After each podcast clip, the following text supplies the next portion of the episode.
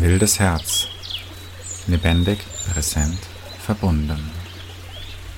Dein Podcast für liebevolle, nachhaltige Beziehungen zu dir selbst, anderen Menschen, Gott und der Erde.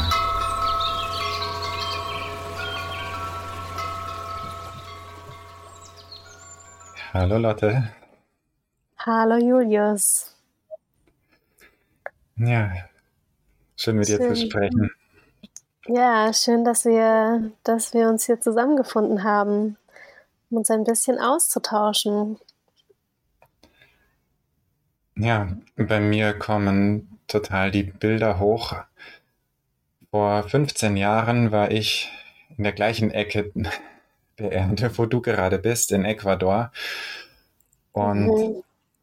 war dort in einer Ökolodge, wo ich dann nachmittags in der Hängematte saß und ähm, jetzt die Macht der Gegenwart von Eckhart Tolle gelesen habe und das erste Mal so versucht habe zu meditieren und draußen war der schöne Wald und es hat geregnet und Kolibris sind geflogen, die Vögel haben gesungen. oh wow. Ja, das klingt, das klingt, als hättest du da für dich in der Zeit viel viel mitgenommen und erfahren. Ja, es war das sowohl das erste Mal meditieren, also bewusst und für mich alleine und eigenständig und das erste Mal, dass ich eine physische Arbeit hatte tagsüber und so naturnah gelebt habe. Mhm. Und beides hat echt gut getan. Ja, ja, das kann ich mir vorstellen. Ja, ich merke das auch. Also es, ähm, eben, ich bin jetzt ja gerade hier in Kolumbien, in den Bergen. Es ist letztendlich nah an der venezuelischen Grenze bei Cucuta. Und es ist vor allem diese Naturverbundenheit, die mir gerade ganz stark, also ganz viel gibt. Vor allem auch, weil diese Natur, die mich hier ähm, umgibt, der Urwald letztendlich, hier auch, die Berge, die Flüsse, die sind so ganz anders als bei uns zu Hause, als in Deutschland. Die haben eine ganz andere Wirkung auf mich.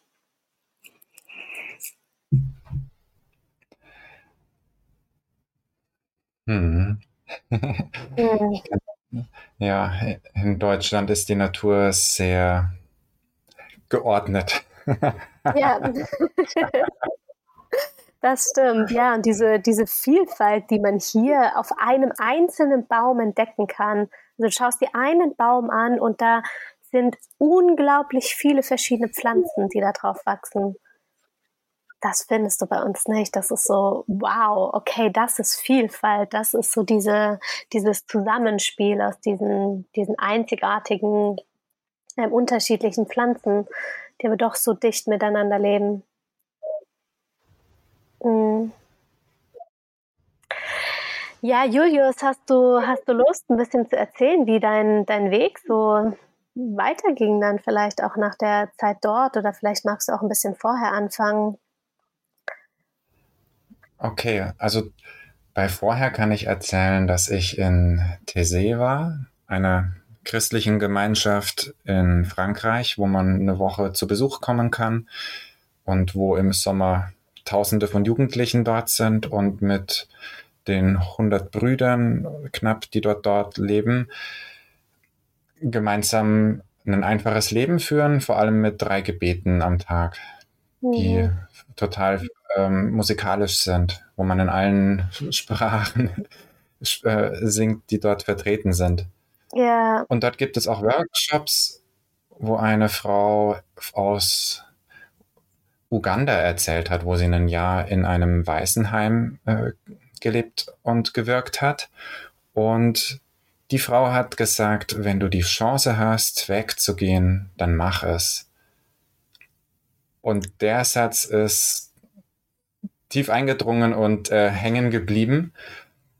Ich hatte aber natürlich auch den Anspruch als äh, Physiker, äh, die Welt zu verstehen und dachte mir, das macht schon Sinn, auch das, was ich über die Welt glaube, mal zu testen, indem ich weggehe. Ja, okay. Ja, und dann habe ich mich äh, entschieden, ein Gap hier zu machen. Mhm. Und da bin ich dann in Ecuador gelandet und danach in Indien, wo ich eine Yogalehrerausbildung gemacht habe. Ja. Und hat sich dadurch dein, dein Weltbild, was du davor hattest, verändert? Ähm, ja, es hat sich ein bisschen auf den Kopf gestellt. Äh, vorher hatte ich überlegt, was ich äh, machen möchte und in Indien habe ich dann gelernt, dass ich noch so viel erstmal werden kann, dass es Menschen gibt, die so viel bewusster sind als ich und die das glaubwürdig aus eigener Erfahrung als lebende Menschen auch erzählen und sagen, du kannst das auch, wo ich gesagt habe, ja, und das will ich auch. Ich möchte nicht äh, als äh, Schlafender durch mein Leben laufen, sondern ich möchte, wenn ich schon lebe, dann das auch möglichst, möglichst bewusst und intensiv machen. Und dann fange ich doch lieber jetzt mit einer spirituellen Praxis an, als wenn ich 40 oder 60 bin. Oder überhaupt nicht. Ja. Ja. Wie alt warst du damals?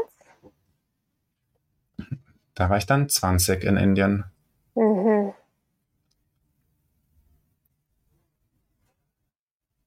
Und hast dann dort deine spirituelle Praxis begonnen. Ja, da bin ich das erste Mal halt mit einem spirituellen System in äh, Berührung gekommen, dass man alleine üben kann. Also sowohl mhm. mit Yoga als auch mit Theravada-Buddhismus. Und überhaupt mit diesem Konzept des Erwachens oder der Erleuchtung und halt auch mit äh, Leuten, die halt offen sagen, ja, natürlich ist das was Reales. Also im Unterschied halt zu, bei uns gibt es ja auch solche Meister, sowas wie Jesus, aber da wird dann so getan, als wäre der der Einzige und also als wäre das jetzt nicht real. Oder als wäre es nicht für, für dich erreichbar in dem Sinne oder so nichts, kein Weg, den jetzt der Einzelne irgendwie gehen könnte oder sich dem annähern könnte. Ja. Und in Tese war es schon so, dass man das spüren äh, kann. Also die Brüder sind eine authentische spirituelle Gemeinschaft. Und meine Erfahrung dort war immer, hier geht es mir besser, obwohl ich weniger habe.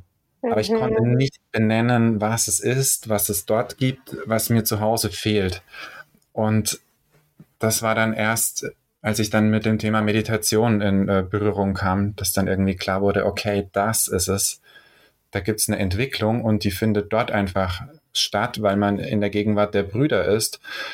Und die fällt dann wieder auf Null oder fast Null zurück, wenn man zu Hause ist und im ja, Alltagstrubel halt. Äh, du kennst ja, das bestimmt. Ja. Ich kenne das sehr gut. Ja, es ist ähm, einfach ein anderer Raum, in dem eine andere Schwingung da ist, einfach durch die Brüder und auch die Menschen, die dort zusammenkommen und eben ja ganz aktiv auch ihr Bewusstsein weiten und ähm, und sich ausrichten.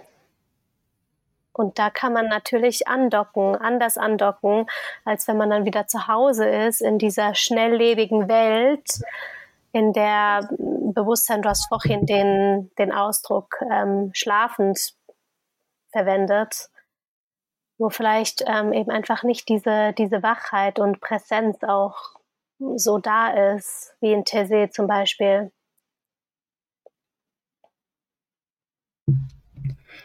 Was total schade ist, weil ja seelisches Wachstum äh, aus meiner Erfahrung das Wichtigste ist und dass das überhaupt nicht gefördert wird in unserer Kultur, also in der Schule zum Beispiel oder in der Ausbildung von Religionslehrern. Mhm. Das, da, da, fehlt unserer Kultur irgendwie was was ganz Essentielles ist, ist meine Beobachtung mittlerweile. Ja, das, da, da, da stimme ich dir zu. Und gleichzeitig glaube ich, dass da eine ganz starke Sehnsucht in uns ist. eine ganz starke Sehnsucht danach, auch, auch diese Ebene unseres Seins der Raum zu geben, sich zu entfalten, sich zu entwickeln. Ja. Mhm, natürlich, sonst wären wir nicht hier. sonst wären wir nicht hier, genau. Ich glaube, wir sind beide ähm, dieser Sehnsucht irgendwie auf eine Weise auch gefolgt und, und haben einfach unsere Räume gesucht, unsere Orte gesucht, an denen wir das gefunden haben oder dem zumindest näher kommen konnten. Ja. Mhm. Ja, und die, die Reise ist auch toll. Also ich habe, ich führe seit derzeit ungefähr ein Tagebuch, also so ein ähm, spirituelles Tagebuch und wo ich vor allem jährlich zum Geburtstag immer reinschaue, äh, was, was möchte ich im nächsten Jahr machen, wie war das letzte Jahr und aber das Gefühl ist immer, wenn ich da reinschaue, dass das letzte Jahr immer das Beste in meinem Leben war, weil eben mhm. dieser Wachstumsprozess schön ist und immer weitergeht. Ja, ja. Das ist spannend, dass quasi ja diese, diese Entwicklung, dass man da dann quasi auch diese, diese Qualität, dieses im Leben sein, dass die dadurch auch irgendwie stärker wird. Ja. Und gleichzeitig finde ich, ist es auch, zumindest vielleicht auch am Anfang, ein herausfordernder Weg. Also der. Oh, glaub, nicht nur am Anfang. ich, glaube, ich glaube, die, die sagen, ich bin am Ende und er war nicht herausfordernd, sind noch nicht am Ende. Ja. Ja, möglicherweise hast du recht, ja. ja. Aber es ist genau, es ist so dieses, es ist ein schöner Weg und es ist ein sehr herausfordernder Weg. Ja. Ja. Womit forderst du dich gerade heraus? Ja, ich stehe gerade vor der Herausforderung, ähm, das, was ich meine zu wissen über diese Welt oder das, was ich bisher, worüber ich mich bisher definiert habe, was mir scheinbar Sicherheit gegeben hat, und was ich auf eine Weise festgehalten habe und all die Pläne, all die Ideen, die Gedanken und all das gerade nochmal loszulassen. Also wirklich innerlich, aber auch äußerlich mich nochmal in diesen, in diese Leere, in diese Stille zu begeben, um mich zu öffnen für, ja, für, für für Weisheiten, Wissen, ähm, denen ich so bisher noch nie begegnet bin. Und ich spüre ganz klar in mir, dafür brauche ich dieses, dass ich mich innerlich lehre. Also, dass ich innerlich so leer werde, dass ich wirklich lauschen kann, was gerade, in, in was für einem Erfahrungsraum ich gerade bin und was da gerade für, ja, für, für Wissen und Weisheiten zu mir kommen. Und vielleicht kurz zur Erklärung, wo ich mich gerade befinde. Ich bin hier eben mit einer Gruppe von Menschen zusammen in Kolumbien an einem sehr, sehr schönen Ort. Und hier findet eine Art interkultureller Austausch statt mit ein paar Menschen aus Deutschland und ähm, einigen Vertretern und Vertreterinnen von indigenen Kulturen. Das sind einmal von den Kogis, drei Menschen hier, und das ist ein Naturvolk, das eben in der, in der Sierra Nevada de Santa Marta hier in Kolumbien lebt. Und von den Wiwas werden auch noch zwei Menschen kommen. Und ähm, ja, es geht darum, letztendlich voneinander zu lernen und sich darüber auszutauschen, was brauchen wir dann, um ein Leben im Einklang mit der Natur zu führen und was braucht diese Erde von uns, was brauchen wir auch für unseren Weg, um auf eine gesunde Art und Weise unseren Weg gehen zu können. Und aus Sicht der Naturvölker ist das, geht das nur, wenn wir auch die Natur mit einbeziehen, wenn wir auch diese, diesen, diesen Zyklus, in dem wir uns ja auch befinden, in dem wir eingebettet sind, mit einbinden. Und die Menschen, äh, mit denen ich jetzt hier gerade so eng im Austausch sein darf, die haben eine ganz andere Art und Weise, in diese Welt zu blicken und diese Welt zu sehen, Natur zu sehen. Und, und ich merke, dass ich da ganz viel von dem, was ich vorher dachte, das richtig wäre oder ja, wie man die Dinge angehen sollte, dass ich das nochmal loslassen darf, um, um da auch meinen, meinen Horizont auf eine Weise zu weiten. Und das, ähm, jetzt wo ich hier bin, fällt mir das leichter, das loszulassen, aber die Entscheidung hierher zu kommen, ähm, das hat mir richtig Angst gemacht auf eine Weise, weil ich wusste, da wird mir etwas begegnen, was mich ganz tief wandeln wird, was mich ganz tief prägen wird. Und ich habe keine Ahnung, was es sein wird und wie ich aus dieser, aus diesem Erfahrungsraum rausgehen werde. Und da kam, da kam richtig Angst, also wirklich richtige Angst. Und mein System hat sich wie so dagegen gesträubt. Und erst als ich dann diesen Schritt wirklich gegangen bin, war diese Ruhe und diese Klarheit da und die Gewissheit, okay, ich bin richtig hier und ich kann all dem, was mir jetzt gerade begegnet und wo ich jetzt gerade bin, voll und ganz vertrauen.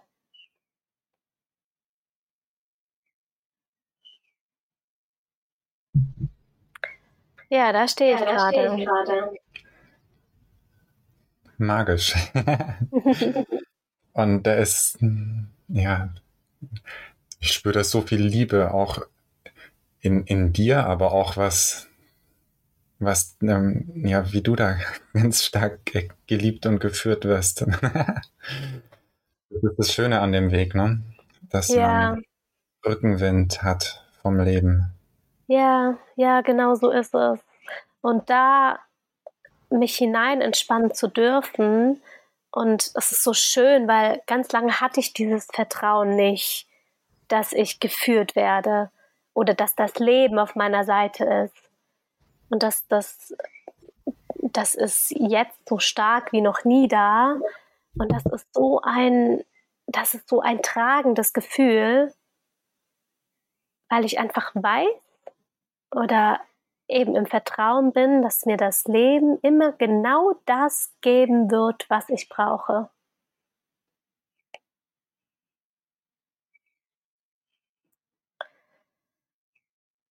Ja.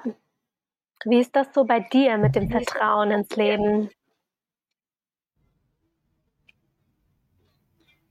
Ähm, das ist eigentlich auch sehr stark da, schon seit ich ähm, ein Jugendlicher, also soweit ich denken kann, habe ich eigentlich ein, wie man sagt, äh, gesundes Gottvertrauen. Das war manchmal auch so in Anführungsstrichen, äh, das ist ein bisschen äh, leichtsinnig oder zu, äh, na, na, zu, zu naiv, was ich da mache. Aber mm, ja, das Urvertrauen war bei mir eigentlich immer relativ gut, aber halt nicht so bewusst. Ich hatte eine ganze Weile eben keine, keine Worte dafür. Mhm. Okay, ja. Ja, Aber, das ist ja, spannend und schön. Das heißt, dieses, dieses, das Gefühl, was du ja jetzt beschreibst, ist, ist ja eines von Verbundenheit und zwar ja Verbundenheit mit dem, mit dem Leben selbst oder mit, mit deiner eigenen Essenz auch, oder? Ja, es hat viel mit Verbundenheit zu tun. Und ähm, bei mir ist es gerade, also dem Punkt, wo ich jetzt gerade stehe, vor allem eine Verbundenheit mit dem Leben und, und der Natur und die, aber auch mit, mit den Mitmenschen, also mit meinen Mitmenschen, mit dir, mit den Menschen, die hier sind. Ähm, also wie diese Vernetzung aller Dinge dieses Verwobensein mit dem Leben wirklich zu fühlen. Also nicht nur zu wissen, ja, okay, das ist alles miteinander verbunden, sondern es wirklich zu fühlen und so klar darin zu sein, ich gehe diesen Weg nicht alleine und ich werde ihn nie alleine gehen, weil wir ihn alle gemeinsam gehen. Und das gibt mir unglaublich viel Kraft und Sicherheit und eben Vertrauen, weil ich weiß, ich, ich bin nicht alleine auf diesem Weg. Ja, ich mache meine Erfahrungen und ja, manchmal bin ich konfrontiert mit der Angst, der Ohnmacht, all, all diesen, diesen, diesen Gefühlen, die Menschen ja auch immer wieder einfach fühlen. Aber ich bin nicht alleine. Da ist etwas um mich herum, da ist eine Kraft, eine Energie, eine, eine Quelle, die mit mir geht.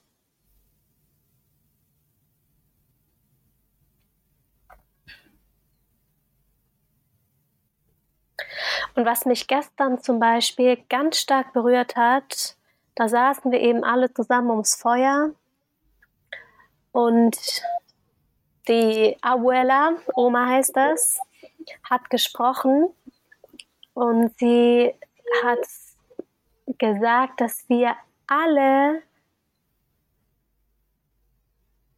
Menschen sind und wir sind alle gleich und wir sind alle eine Familie. Und zwar auch eine Familie mit dieser Erde. Und das von ihr zu hören, von einem, von einem Volk, von, von einem Naturvolk, in dieser Klarheit, die keinen Unterschied macht, ob ich jetzt ein Mensch bin, der aus Deutschland kommt oder ob da Menschen sind, die aus anderen Kulturen kommen und da keinen Unterschied macht, sondern, sondern diese, dieses verbindende Element eben einfach so stark hervorhebt. Oh, das, das war, das war richtig herzöffnend auf eine Weise, das zu hören. Ja.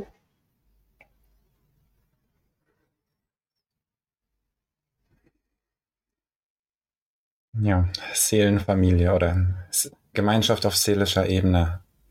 Ja, genau. Ja. Ja. Wie empfindest du dazu? Was bewegt sich da in dir, wenn du das so, so hörst? Ja, vor allem der Punkt, dass es einen Unterschied macht, das zu erleben oder das nur zu wissen. Mhm. Ähm, das ist das so offensichtliche mittlerweile.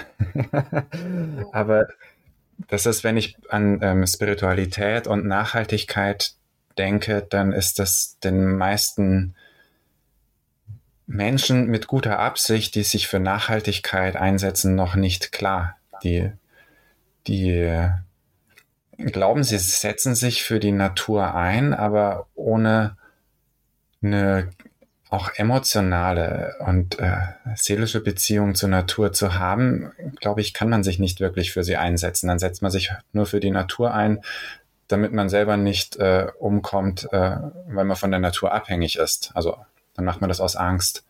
Ja. Und wenn ich eine Verbindung habe zu den Pflanzen, den Bäumen, den Tieren, den Steinen, dem Land, dann dem Fluss, dem Wind, dann kann ich dann kann ich aus Liebe mich für das Gleiche einsetzen und dann kriegt das eine ganz andere Kraft.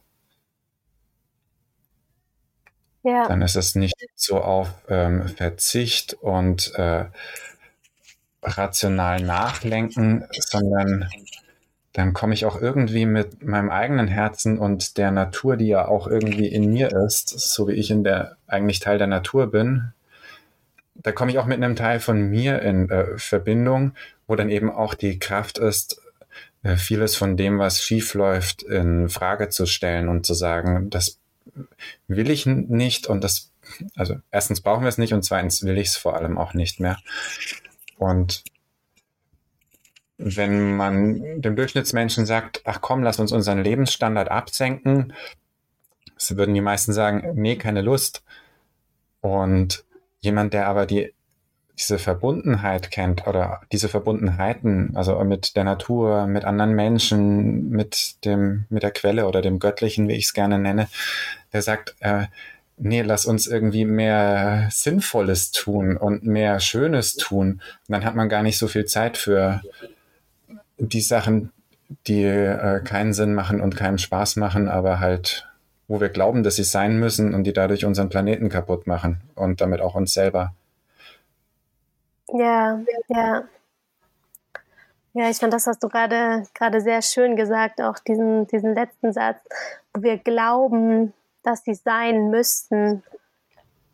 Ich glaube, dass wir da ganz, an ganz vielen Stellen, dass das ja gar nicht aus einer, aus einer bösen Absicht heraus geschieht, sondern einfach aus einem wirklichen Nichtwissen und aus einer Art Blindsein dieses oder auch aus einer Art Gewohnheit. Vieles ist so normal oder kommt uns so normal vor in unserer Welt, ähm, dass wir es gar nicht mehr hinterfragen. Wir stecken so tief drin, dass wir gar nicht mehr hinterfragen, ist das denn wirklich normal, dass ich 40 Stunden die Woche in einem Beruf arbeite, wo ich in einem Büro sitze und einfach nur irgendwelche Dinge abarbeite, die für mich eigentlich so, wenn ich ganz genau hinschaue, gar keinen wirklichen Sinn ergeben es ist so isoliert, so, so, so gar nicht mehr eben in dieser Verbundenheit mit diesem Gesamtsystem, in dem wir uns befinden. Aber es ist so normal geworden, dass wir es gar nicht mehr hinterfragen.